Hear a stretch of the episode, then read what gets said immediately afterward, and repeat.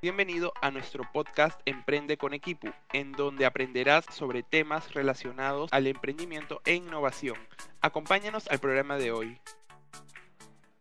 Muy bien, entonces de esta manera damos inicio al primer programa del año 2021 aquí en Emprende con Equipo. Gracias en verdad a todos los chicos y al gran equipo que se encuentra detrás de esta institución, de esta unidad de, unidad académica de la, de la Pontificia Universidad Católica del Perú. Seguramente nos vamos a divertir durante los próximos meses entrevistando a muchas personas emprendedoras, investigadoras y sobre todo que tengan mucho ánimo por innovar. Entonces, para abrir el de oro, el día de hoy tengo el gusto de presentarles a Claudio Castillón, quien nos contará más adelante, seguro que poco a poco, y nos, nos irá contando, comentando cómo fue todo este trabajo para que se convirtiese en, en, el inventor de un ventilador manual para pacientes con COVID-19. Entonces, sin más, doy el pase a Claudio Castillón para que nos pueda dar sus saludos iniciales. Buenas, buenas con todos, buenas tardes con todos, en especial con ustedes de equipo. Varias veces este año he estado eh, muy relacionado con equipo, ya hace más de 10 años, pero si no me equivoco. Buenas tardes con todos ustedes, en especial Carolina, con Joshua, que estamos directamente. Muchas gracias, Claudio, por acompañarnos en este primer programa. Seguramente eh, nos vamos a divertir mucho y sobre todo estamos en este espacio ahora virtual para que nos puedas comentar todo acerca de tu invención. Antes de ello, para ir calentando un poquito más esta tarde-noche del, miércoles, eh, cuéntanos un poquito más de ti. ¿Sí? Siempre suelo, suelo iniciar que las mismas personas, los entrevistados, se presenten a sí mismos. De esa manera también me da un punto de vista de cómo ustedes se reflejan y les gustaría que otras personas también las recordasen y, viesen todo este camino, línea de carrera que están ejerciendo. Así es que Claudio, por favor, cuéntanos un poquito más de ti. Bien, bien, o sea, la verdad es la primera vez que me dice que me describa yo mismo. nunca me han hecho una pregunta similar. ¿Cómo le voy a decir? Le, voy, le puedo decir, mira, mm, trabajo en la Universidad Católica desde hace más de 20 años, 24 años, yo ya. Y siempre en la línea de desarrollo de equipos médicos y en especial equipos médicos orientados a niveles intensivos, bueno, unidades intensivos, en especial en equipos para recién nacidos. Es, es, prácticamente la especialidad del grupo que estoy dirigiendo ahora, que es el que llaman HIDEMS, que es Grupo de Investigación y Desarrollo de Equipamiento y Sistemas. Particularmente este grupo se, mm, se orienta al desarrollo de estos recién nacidos porque, bueno, hace muchos años este, había mucha necesidad de desarrollo de equipos, por ejemplo, incubadoras, ventiladores, sobre todo en, en esas áreas de, de, interés de, nuestros, este, de, de, hospitales, en especial, los médicos que atienden este tipo de pacientes. Y después, posteriormente, el grupo fue, digamos, más diverso. Incluimos grupos de otras especialidades. Primero comenzamos en electrónica, luego pasamos a informática, mecánica, ingeniería, industrial, diseño industrial. Y el último, incluimos un montón de médicos de distintas especialidades, en especial de neonatología, eh, también de anestesiología, pediatría. Y con ellos ya tenemos, ya digamos, este, un grupo un poco más este, diverso, pero trabajando desde distintos lugares, ¿no? No, no trabajando desde un mismo laboratorio, sino cada quien, como quien dice, remoto, pero más virtual desde antes, ¿no? Y como tenemos bastantes años ya en, como grupo en la universidad, eh, gran parte de nuestros ex integrantes están en distintos países, están en Estados Unidos, en Japón, en Alemania y otros en Suiza, entonces, con ellos también mantenemos justamente una relación. Hace, un rato, hace una hora estaba con ellos, por ejemplo, y mantenemos una estrecha relación. Sobre todo ellos son como nuestros ojos en el extranjero. Y ahora últimamente, pues también trabajamos con médicos de otras especialidades, pero también profesionales de otras especialidades. Por ejemplo, yo trabajo con economistas, eh, también trabajo con otros tipos, por ejemplo, físicos de otras universidades, de Pedro Rigallo, de Piura, bastante ligados ahorita con Piura, con la Universidad Nacional Agraria, y realmente es bastante amplio el grupo de personas con quien trabajo. Muy bien, Claudio. En verdad, este, se nota, se nota a la hora de presentarte a ti mismo que en verdad valoras mucho el trabajo que has tenido con otros colegas y que seguramente te han servido para que tú mismo vayas creciendo y sobre todo vayas perfeccionando en todo este tema de la investigación. Entonces, ahora bien, cuéntanos cómo nace este proyecto por el cual obtuviste un reconocimiento por parte de Indecopi el año pasado, el cual, a ver, eh, ahí nos vas a contar si es que ya les colocaste algún nombre en específico, pero eh, el premio por el cual llegaste a ganar o la invención es el ventilador manual volumétrico, que seguramente ya también nos contará más adelante con palabras, digamos, más aterrizadas que podamos comprender un poquito más su funcionamiento. Pero cuénteme ¿cómo, cómo nació este producto? Bien, este, voy a retroceder un poco más como el año, así como seis años atrás más o menos. Ganamos un premio de investigación, un financiamiento, ¿no? Del Gran Challenge de Canadá con Concitec de los dos financiaron un proyecto, en la cual nos, nos propusieron que desarrollemos un equipo para, con fines sociales, para fines así muy eh, de bajo costo, decían, ¿no? que, que, llegue a la población, así como esa, ¿no? Y nos propusimos desarrollar algo, un ventilador justamente en ese tiempo, ¿no? Pero supuestamente nuestro bajo costo, primero pues salió el tamaño de nuestro primer prototipo, era que parecía una refrigeradora grandote, no tenía nada, nada nada de bajo costo y era demasiado voluminoso y todas esas cosas, pero había un detalle ahí que exigían los canadienses, era que sea novedoso, o sea, que tenga una patente de por medio, o sea, que, que sea creativo, que no sea una copia, ¿no? Esa era la condición. Y no se nos ocurría nada, pues que sea algo pequeño y salió un equipo bastante grande. Entonces, como no estaban contentos, digamos, sobre todo los médicos, lo bajamos después al tamaño de una, de una maleta de viaje, de más o menos el tamaño de un maletín viajero que va en avión, ¿no? Pequeño, más o menos de 40 por 50 por 60 más o menos. Ese es eh, ya digamos reducido.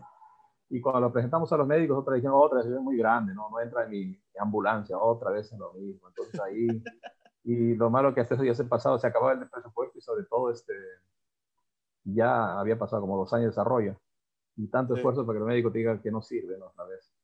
Entonces, ya, sí, entonces este, ya con los puchos que había de presupuesto, me puse a trabajar, eh, mi equipo seguía terminando perfeccionando el equipo y particularmente me puse a trabajar en un prototipo pequeño, entonces que se me había ocurrido. Entonces ahí salió el primer eh, proyecto de ventilador manual, eh, porque me hizo recordar este, otro, otro caso bastante este, singular.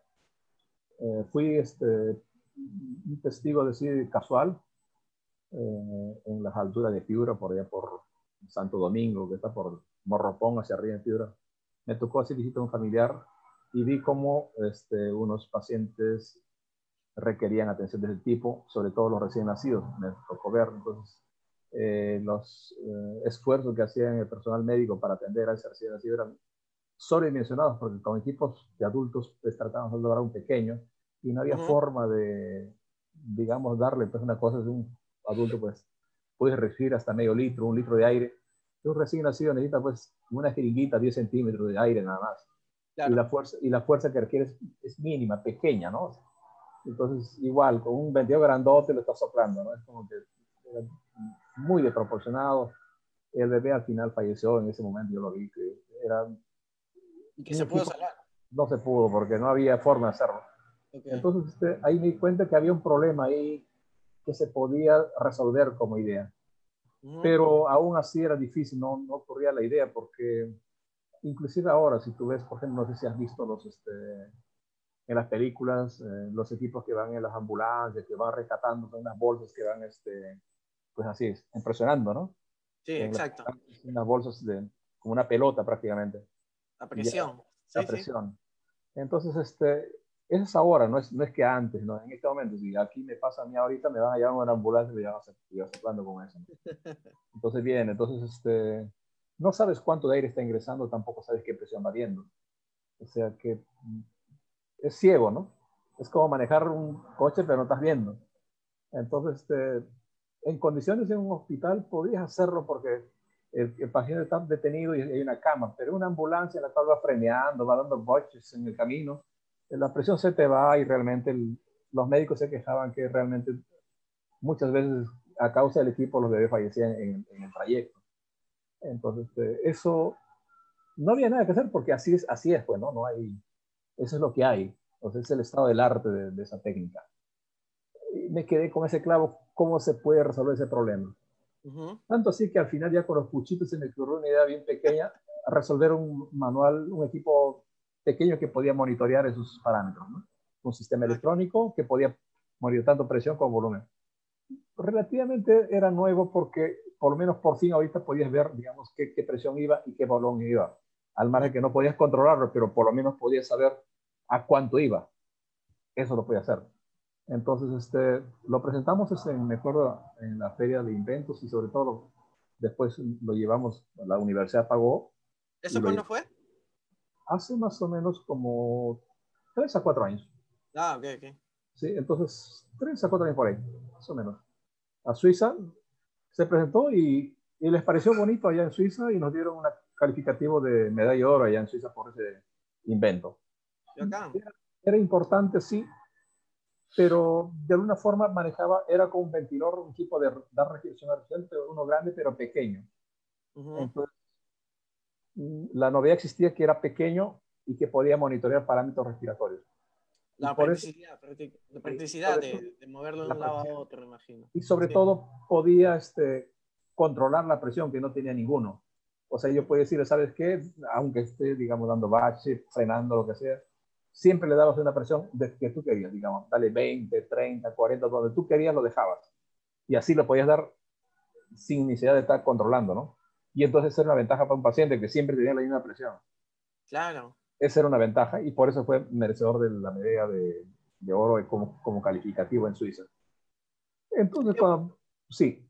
No, no, qué bueno. Y, y, sabes cómo esto también de alguna manera trato de conectar con, con, lo primero que nos comentaste, que los de Canadá te dijeron, oye, este producto es muy grande, y poco a poco, y poco, a poco fuiste disminuyendo las, las dimensiones, las medidas, y creo que eso también te sirvió para esto otro, pero tú no sé si corrígeme que, que, fue de esta manera. Quizás si es que no te hubiesen observado en Canadá, te hubieses hecho un producto más grande, pero quizás creo que esto que sea pequeño y aparte que tenga más de una funcionalidad como actualmente se daba, sumó bastante, ¿no? Sí, eso, eso fue así. Entonces, pero llego acá y me dicen los, dicen, oye, está muy caro. Eso te iba a decir lo otro. Sí, sí, sí. Porque hay mucho presupuesto. Y creo que algo de los investigadores es que quizás tú todavía no, no, lo ves con visión como que de, de venta o de recupero, sino es más que todo de diagnóstico y de llegar al objetivo. Y luego ya ver la manera de cómo reducir. La parte comercial. Exacto, exacto. Y sobre todo la, la, practicidad en el uso ya del, de los mismos médicos, ¿no? Entonces uno me dijo, ¿sabes qué? Está chévere porque ahora ya no reventamos pulmones, pero está caro. Este, es la primera. Y la otra me dice, este, oye, es muy delicado para desinfectar, porque imagínate, digamos, está con COVID el paciente, ¿no? Y ahora, ¿cómo va a tener que desinfectar el, el monitorcito aparte? Es complejo, ¿no? Para, para desinfectarlo. Caro y de difícil desinfección. Sea, nunca se quedan contentos los, los, los clientes. Entonces, este, otra vez ahí me puse un reset nuevamente a ver qué se puede hacer para resolver ese, problema de caro y el problema de que sea de fácil desinfección. Entonces ahí es donde me pongo a pensar, pues ya aprovechando prácticamente parte del COVID, parte inicial y parte del anterior proyecto, piense y piense en una, algún, algo para resolver el problema de costo y además de practicidad de uso. Entonces ahí eh, pero para eso nosotros ya tenemos ganado un, proyecto financiado por Fondesit para desarrollar el primer ventiladorcito manual con su monitor electrónico, que ahorita está en proceso de, digamos, ya eh, se va a fabricar en serie, porque ya está con matrices, con todo, todo, todas las características de producto, ¿no? Entonces ya está ahorita en camino, eso ya está justamente, vamos a pasar a la etapa de ensayos preclínicos. Entonces, Paralelamente a eso, este, sale esta otra idea, ¿no? Que te digo que el que ha ganado este año, el, el año pasado y al final, el, es que es el ventilador manual volumétrico. Entonces, ese resuelve los dos problemas, resuelve el problema de practicidad de uso y del costo. Y le añade un parámetro adicional, que es además lo siguiente, ¿no? Uh, lo puede controlar la presión, pero a su vez puede controlar el volumen y a su vez puede ser barato. Y entonces, este, y, y, cuánto más barato? ¿Es, la mitad del precio? ¿Un 20% más barato? Digamos que, ya, es que... Aprox. No, no te, te voy a decir aprox también directo, ¿no? Este, eh, mira, el otro tiene un monitor electrónico que por lo menos solamente el monitor va a valer más o menos unos 1.500 soles, o sea, la parte, toda la parte electrónica. Y el resto depende de, la, de, de, las piezas de inyección. O sea, una pieza de inyección pues puede, como hace, no sé, este, las cosas de plástico, ¿no? Las baldes, cucharas, tanta cosa que hay de plástico. De, entonces, esa es la fabricación, que se fabrica por cientos de miles. Y el monitorcito electrónico, que vale más o menos, o sea, la que cuesta más caro alarga el sensor de presión y de flujo y y su pantalla gráfica que tiene para, para este, monitorear esos parámetros respiratorios. Eso lo hace caro al que está ahorita en desarrollo. Y al de invención se queda todo en, en, plásticos y fuelles y, y, silicona. Entonces lo barata pues prácticamente a la nada, ¿no? Es como hacer balde. Entonces es como faiga jeringa, ¿no? O sea, el costo se va pues 10 veces menos. Entonces se convierte en un producto prácticamente accesible para todo lado. Y, ya dejando un poquito este lado técnico de las cosas que tiene y no tiene, ¿cómo más o menos nos podría explicar de cómo es ahora el tratamiento y cómo es ya con, con la invención que ganó Indecopy? O sea, no sé, la persona se recupera más rápido, recibe oxigenación dos veces más rápido, muy aparte de ver la, parte del personal que lo va a manipular o no. O sea, el paciente cómo se va a beneficiar. Ya, me lo siguiente, para el paciente ahorita. El estado del arte ahorita, si es que no sacamos todavía el producto este, estoy hablando del producto, el, el que está en el mercado. El que está en el mercado no controla ni presión ni volumen. En otras palabras, ni los monitorea tampoco. Monitorea es poderlo ver, sí. qué es lo, cómo, cómo está el parámetro. ¿Cuánto tiene presión? Pues un relojito, una pantalla, una agujita, lo que sea. Ese es cuánto lo veo. Te lo pongo de esta forma. A ver, este, una cosa es que el coche que tú vas manejando, los actuales, y otra cosa el, Tesla, ¿no? Que ahorita lo pones punto A, punto B y solo, solo se va, ¿no? ok. Eh, una cosa automático es, y el mecánico. Eh, automático y mecánico. Entonces el, el, el, el ventilador actual es Totalmente. No ves nada, estás ciego porque no sabes lo que estás dando. Okay. Y ni en presión ni volumen. Pues entonces es manejar pues, así, no sé, con luces apagadas, así, ¿no? Pero este, el, el, que está en desarrollo ahorita, que ya está entrando a la fase de ensayo preclínico, entonces es distinto porque no lo va a controlar el volumen, pero la presión sí. O sea, lo va a tener automático, siempre lo mismo, pero este, a un volumen que lo puedes, puedes ver pero necesitas de alguna forma controlarlo, ¿no? Claro. El, volumen, sí. Yo entiendo que este proceso que nos comentas eh, se da en el momento en que la persona está siendo trasladada, porque dentro, o es ya dentro del hospital o la clínica. Cuéntanos un poquito más eso. Ah, ya, ok. Hay, hay otro punto, ¿no? Es que has tocado otro punto interesante. Eh, el año pasado, más o menos como esta fecha, estamos en febrero, poquito antes, me hicieron, no sé, un periodista me hizo una entrevista así, ¿cómo tú quieres bien así, incisivo, ¿no? y me, me, dice, este, se viene el COVID, ¿qué es lo que va a faltar? Me dice, ¿no? Esa es la, la, pregunta, me dice. Yo le digo, ¿sabes lo que va a faltar? No son equipos, porque eso no se va a comprar, van a faltar médicos y enfermeras. Eh, bueno, ¿Cómo va a faltar esa cuestión? Sí, hay un montón, ¿no? No, eso va a faltar. Y están estudiando más todavía. y mira, en el tiempo, mira lo que pasó. Sí, sí, sí, Hay muchos equipos ahorita de Chiclayo que hay 50 ventiladores y solamente funcionan 25 porque no hay más médicos ni enfermeras. Podemos comprar todos los equipos posibles, pero a un médico no lo formas en 5 años, 10 años, 12 años, una barbaridad. Una enfermera de ese tipo es enorme. es como que, eh, imagínate igual, lo mismo me contaba mi hermano que, antes trabajaba en, en, la Fuerza Aérea. Lo que cuesta más es el piloto, más que el avión. Sí, pues. Entonces, en este caso igualito. ¿Qué hacemos con los ventiladores si no hay el personal? Entonces, volviendo a tu pregunta, ¿qué resuelve este asunto? Resuelve que un personal no especializado, cualquiera puede chancar, pues, ¿no? O sea, le da el acceso a que una posta, una ambulancia, un bombero, una enfermera, sin especialización, cualquiera puede ventilar. Esa es la ventaja. Genial, entonces, genial. Entonces ya, no solamente por el costo, sino por su fácil uso. Y, y ahora, cuéntanos ya el post. Todo ha funcionado, todo va bien, pero ahora queremos saber posteriormente a ello.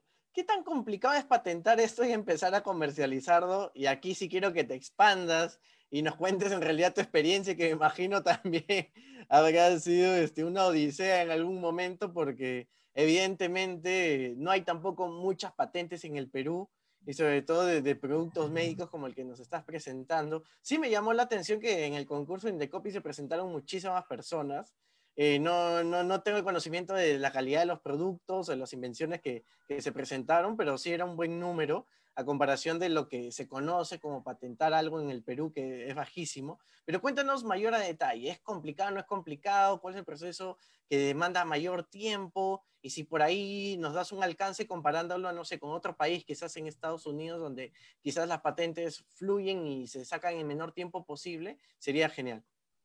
Eh, ¿Quieres que te cuente un poco cómo se, cómo se hace la invención? ¿Esa es la pregunta? ¿O cómo se hace el proceso de registro? Exacto, el proceso de registro. Ya. Ahí vamos. El proceso de registro.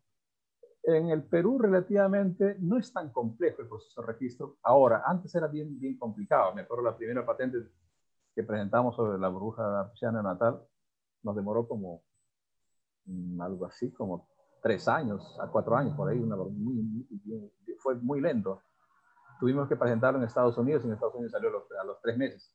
Entonces había mucha diferencia en tiempo en, en trámite, ¿no? Ah, eso se ha reducido bastante ahora con Indecopy, son un poco más ligeros. No tanto como se quisiera, pero bastante. Pero en el tipo, este tipo de trabajos, por ahí no viene la dificultad ahora. Donde, antes era difícil patentar, ahora te, lo pone bien fácil Indecopy. Ah, hay, hay, concursos de invenciones, o sea, y ahí no está la traba mayor. La traba mayor viene después. Ahorita todos están viendo este famoso caso de nacido preclínico, que todo está reventado con esta cosa de las vacunas y todas esas cosas, y que prácticamente es un escándalo terrible. Y posiblemente de aquí para adelante los ensayos preclínicos y clínicos acá en Perú va a ser mucho más complejo de lo que es ahorita, porque este, por este tipo de asunto que ha ocurrido. Entonces, esa, esa parte todavía nuestro país no ha avanzado mucho es muy poco. La vacuna no se, han, no se han fabricado en el Perú, se han fabricado en China. Y aún así está siendo difícil en Perú. Imagínense los, imagínate una vacuna peruana que quiera producirse. En la práctica es imposible porque ya no hay quien le crea. Imagínate para los chinos tenemos problemas, imagínate para un producto peruano. Va a ser muy complejo. Ahí todavía hay caminos por recorrer, porque en un país este, desarrollado, pues esos caminos ya se conocen, ¿sabes? se sabe cuánto cuesta. ¿Se sabe que es caro? Sí. Cada ensayo preclínico cuesta algo de 100 mil dólares. Ya se sabe. Y, justo tocando ese punto que acabas de comentar, es bien complicado en verdad hacer una vacuna en, en, el Perú. O sea, muy aparte si es que nos comparan con otro país, y las personas puedan acceder a vacunarse o no. Eh, quizás esta sea una de las grandes preguntas que todos los peruanos se hacen. Oye, ¿por qué no hacen una vacuna acá? ¿Qué tan complicados puede llegar a ser si es que en otros países ya lo han hecho? imagino hay ensayos clínicos, se puede tomar alguna variante. No sé si es tan sencillo como lo estoy diciendo. Eh, buena pregunta, pero a su vez yo no me meto donde no sé, yo no soy experto en ¿Ah? vacunas, porque no, no, tengo la menor idea del, del asunto este de vacunas. Yo sé que me van a vacunar y punto, pero de ahí más no. No, respeto, mucho las otras áreas, pero lo que sí puedo decir lo siguiente, ¿no? Este, yo creo que en, Perú ya hacen vacunas para pollos. Okay. Entonces, ¿qué diferencia hay que si hay, para pollos porque no pueden ser para humanos? Entonces, este, el problema está que al pollo pues lo vacunas y no hay riesgo, ¿no? Que al ser humano es más complejo por todas las, las restricciones que existen. Estoy exagerando. Yo creo que sí hay este favorito aparte de apoyo. No, no estoy seguro, pero parece que sí. Entonces, este, ¿cuál es el principal problema? El, principal problema en nuestro país, por lo menos veo hasta ahorita lo siguiente, ¿no? Ya tratando de ver un poco el tema. este, los peruanos somos mm, creemos poco en el otro peruano. Eh, es terrible. Entonces, este, ahorita veo cómo lo masacran al doctor Malero, que se llama ahorita, eh, por este caso de la vacuna. Yo no sé, no lo conozco a él, cómo será su caso, no sé cuál es el caso, pero realmente los que hacemos investigación para adelante, no sé cómo es su caso de él, el camino, los que vamos adelante es, bien difícil, muy difícil. Prácticamente es el amor al arte y uno tiene que morir por. Me preguntaron justamente ahorita un, ex integrante desde Alemania, ¿cómo es en Perú? Le digo, ya llevo más de 20 años en este asunto, si yo quiero trabajar honesto, yo estoy seguro que voy a morir pobre. Porque, porque así es el que va viendo adelante, ¿no? Oye, de verdad mueres, que sí. Mueres pobre porque, digamos, ahorita dijo un proyecto, ¿cuánto dan? ¿1.500 o 1.300 por, por dirigir un proyecto? Imagínate, 1.500 soles por dirigir un proyecto, eh, ponle ese caso. Y mira todo el problema que se ha metido ahorita fulano por ese caso, ¿no? Yo que estoy metido con equipos de respiración artificial, me pasa algo similar, de repente no en ese sentido, porque por cualquier lado podría pasar. Y al final, pues uno, uno, termina crucificado también por cualquier otro error. O sea, el, el, el, el castigo es bastante grande cuando uno se equivoca. Y el premio es casi poquitito si es que aciertas. Entonces es, es complicado, todavía no está, no hay un equilibrio. La balanza no... No, no, no, no funciona. O sea, ¿Crees tú que ahorita, por ejemplo, después de este escándalo, alguien va a querer hacer un ensayo clínico? Ah, está complicado. Va a estar muy, muy cualquier hoja simple que creo que va, va a pensar más de una vez. lógico. ¿Tú crees que la universidad va, va, a ser fácilmente, se va a involucrar en un ensayo clínico?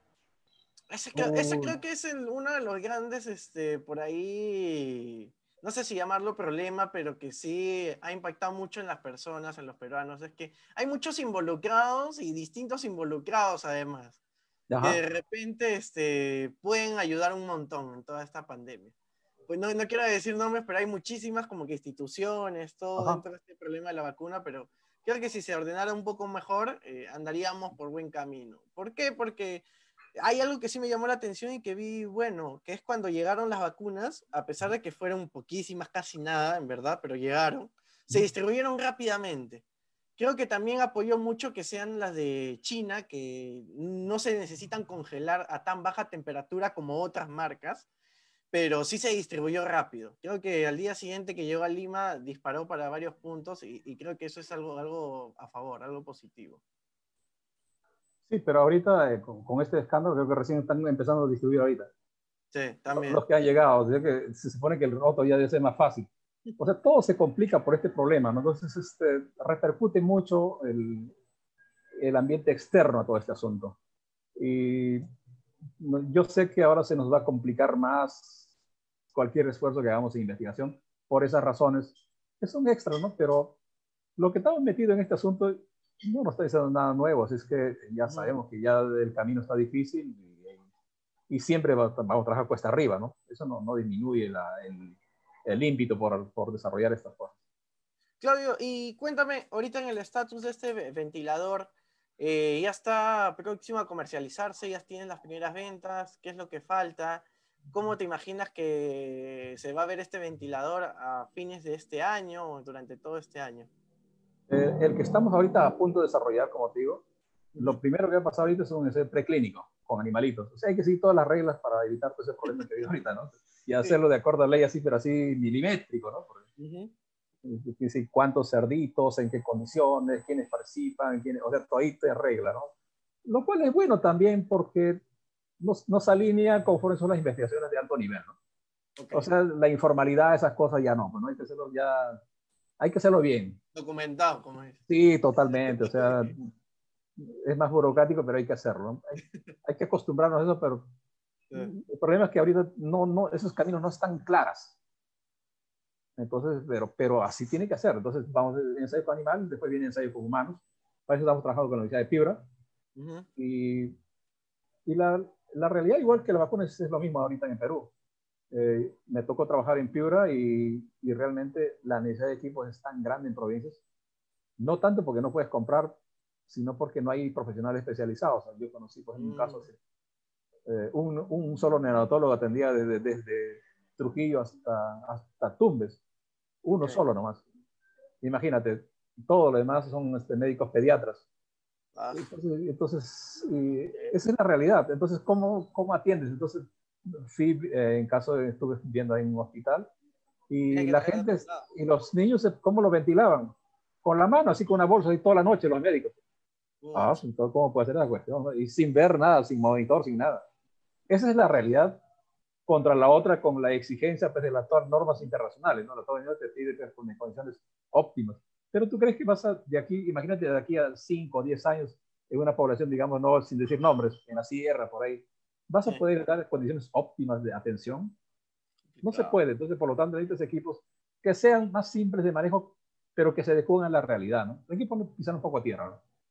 Entonces, me, imagino en ese, sentido, incursionando en esa área que todavía no está atendida. Y, y, más o menos una fecha estimada de que pienses que ya pueda salir al mercado. Oye, mira, si no hubiera sido este problema de la pandemia esta, eh, ya, estamos, ya estaríamos ya, habíamos hecho los ensayos ahorita preclínicos listos y estaríamos entrando al ensayo clínico. Y después del ensayo clínico, bueno, ya se puede vender, ¿no? Pero ahorita con esta cuestión... Están como que en stand-by.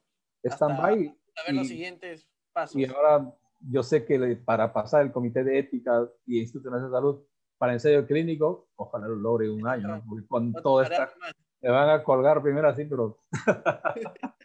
o sea, va a ser muy difícil hacer pasar todo eso es el... O sea, probablemente hasta se exagere, ¿no? En todas las cosas que se, que se requiere ahora. Entonces va a depender mucho de eso para luego usar el producto. Claudio, y ya imaginemos que llegamos a ese punto, que ya estamos, ya tienes listo para sacarlo al mercado. Eh, esa, digamos, fabricación en masa es complicada o sí puedes llegar y pueden llegar a tener una capacidad de, de, hacer 100 al día, 100 a la semana? ¿Tienen implementado todo ese, todo ese mapa de producción? Eh, hay otro punto ahí que acabas de tocar. Eh, ustedes son equipo, ¿no? Y es más un equipo, ustedes lo ven por lado empresarial. Eh, y ahí sigue, este, viene lo siguiente, ¿no? Una cosa es la investigación y otra cosa es la producción y otra cosa es la comercialización. Son cosas muy distintas.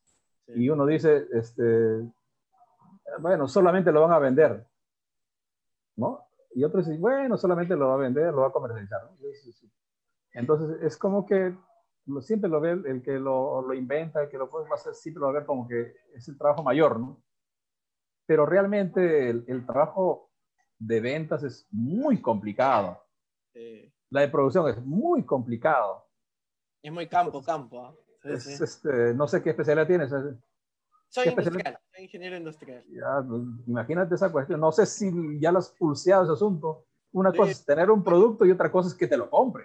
Bueno, también soy emprendedor y obviamente soy mentor dentro del equipo y creo que eso es lo más complicado del mundo. es una yucasa. Entonces, cuando tú dices, por ejemplo, dice, tú puedes llegar a un producto, es difícil tener una patente, es difícil tener un producto obvio, pero uno se asume que ya tiene producto y luego la gente va a hacer cola para, para comprar. No es así, que te, pronto te hace millonario, eso no es así. Igual cuando construyes una ah. aplicación, ¿eh? No, no, no, no. Es lo peor que puedes hacer. Pero ¿sabes qué es, qué es ahí un punto a favor dentro de, de la investigación? Que por lo menos cuando llegas a hacer el producto, sabes que funciona, porque ya has pasado por todo el proceso de testeo haciendo un símil con emprendimiento, quizás ahí es un complicado, que muchos lanzan algo. No, no, no, no, no, no, así no es la ¿Cómo lo ves tú? Es que, es que, el asunto es al revés. El problema es que ahora hago una investigación en economía, a partir de ahora estoy trabajando en nivel de economía, pues justamente basado en estos temas, ¿no? Este, el problema es que los que hacemos invención hacemos como una especie de una obra de arte que nos guste a nosotros. Se enamoran ahí se enamoran del proyecto, me enamoro de lo que hago, ¿no? Y luego, y el trofeo es el reconocimiento. Pero... Pero de la idea, dice. O sea, del proceso. Pero realmente el reconocimiento debería ser el pago del cliente, si que, si que realmente vale, ¿no? Mm. Si no te pagan, es, un, es una, una, hipocresía de aplauso. Entiendo, entiendo, entiendo. el, pago, el pago es la gracia del cliente, ¿no? Y eso nadie lo tiene claro. Los que investigamos menos, ¿no? Entonces, y, uno hace pues la, mil maravillas. No, no, no. Céntrate en el cliente. Haz lo que quiere tu cliente. Está bien que lo quiera tu producto, ¿no? Pero quiere tu cliente. ¿Y cómo llegas al cliente? ¿Y cómo lo vas a producir? ¿Quién lo va a vender? ¿Quién lo, quién lo va a garantizar? ¿cómo va a ser? Esa cuestión es muy complicada, que los investigadores realmente no lo tienen claro. Lo tienen muy, muy difuso, como está hablando de mí en particular, y veo también muchos así. Y realmente, si esa parte no está claro, eh, muchos proyectos, como los cientos de proyectos que están por ahí, se quedan en los, en los laboratorios. Bien, Claudio, en verdad, muy bueno esta reflexión última que haces. ¿ah? Y solamente tengo una última pregunta por hacerte, ya, y pasar a agradecerte por habernos acompañado. Espero que no haya sido pesada la hora y hayas visto que no. hablé bastante bien. Claudio, ¿cómo ves tú todo este tema en general de la CTI, ¿no? que es la ciencia, tecnología e innovación? ¿Y qué es lo que crees que, que debería ir más o menos el camino del Perú ahora, más que todo que nos encontramos en pandemia y viendo horizontes más adelante? ¿Ves que esto se debería mm. promover más? ¿Se debería sacar más leyes, más normas, promover más espacios de investigación? Cuéntanos y que sea ya, digamos, la, última reflexión de, este miércoles. Yo creo que tendríamos que irnos un poquito más a la práctica, ¿no? Porque, por ejemplo, el ingeniero industrial, y yo creo que sería clave de que un ingeniero industrial no debe graduarse si es que no vende ni siquiera un caramelo, ¿no? Yo lo veo por ahí, porque de nada va a servir que hagamos un montón de productos si a la larga no se vende. No se produce, ¿no? Entonces, lo que estoy diciendo es que necesitamos más de tu especialidad, pero emprendimientos, pues, este, tangibles ya, ya hecho, ¿no? Que no tenga tanta novedad, tal vez. Tal vez que, no sé, que sea un cambio de forma, que tal vez aunque sea un cambio de pintura, pero que se venda, que se haga. No, no, no debe interesar tanto la novedad. Y yo veo que ahora, por ejemplo, los financiamientos que se reciben es por la novedad y no se, y no se premia la innovación. Entonces, eh, cree que innovar es, pues, eh, ya eso ya está fácil, está hecho, ¿no? Si te ves todos los premios que hay ahorita, todos son por inventar, por desarrollar, ninguno por innovar. Para mí, que ya esa cuestión ya lo veo recorriendo buen tiempo, inventar, desarrollar es como 10, innovar es como 100 la dificultad. Es enorme, no tiene idea ese, ese paso y nadie lo está viendo así. Cuando la universidad lo entienda, que innovar es 10 veces más difícil que inventar y desarrollar, habremos avanzado. Y como país, como legislación, como lo que sea, igual lo mismo, ¿no? Tiene que verlo como todo un proceso, ¿no? No, tenerlo claro, yo no sé. Si dice que es fácil innovar, entonces ya pues que ¿no? Yo lo veo que ahorita inventar a desarrollar relativamente es fácil para, bueno, para nosotros por lo menos. Pero el otro paso es 100. Cuando uno ve, por ejemplo, ahorita, menos mal, yo he visto la última convocatoria de Fondesit, que pone un, reto como este, ¿no? Te dice, este, te exigen una patente. Eso, ¿Cuándo se hiciera patente? Nunca. Oye, por, por, por fin ahora se da importancia, pero tú ves, eh, eh, si te premian, o sea, si te reconocen en la universidad por patentado, no. Te reconocen por paper, por investigaciones. Patente no, como si la patente fuera eh, de menor nivel. Y una patente es una mucha que es, mucho más difícil que, estar logrando un... Es como la certificación. Entonces, lógico. ¿Por qué? Porque lo reconoce al, al externo, ¿no? Claro que pero sí. de ahí, hoy, innovaste, es un paso gigantesco, pero para eso no hay ningún tipo de estímulo. Entiendo. Cuando veámoslo así integralmente, es lo que va, avanzaremos más rápido, ¿no? Esa es la, sería mi reflexión.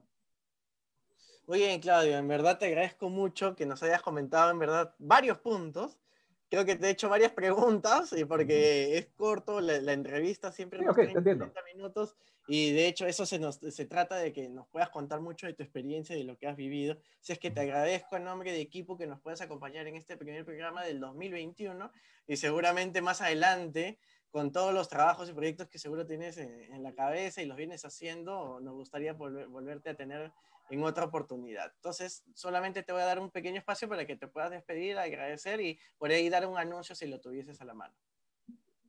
Bien, este, gracias a ustedes por difundir los trabajos que hacemos y en especial a los jóvenes le daría, sobre todo a los jóvenes, ¿no? porque eh, ya los adultos de repente más pensamos en jubilarnos que otra cosa.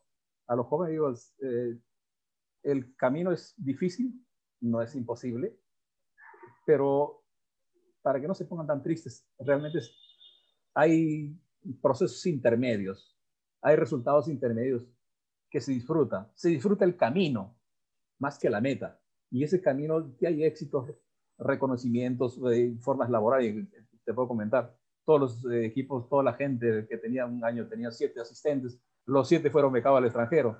O sea, hay muchas cosas de ese tipo que puedes lograr en el camino antes de llegar quizás a la innovación. Bien, suerte para todos ustedes.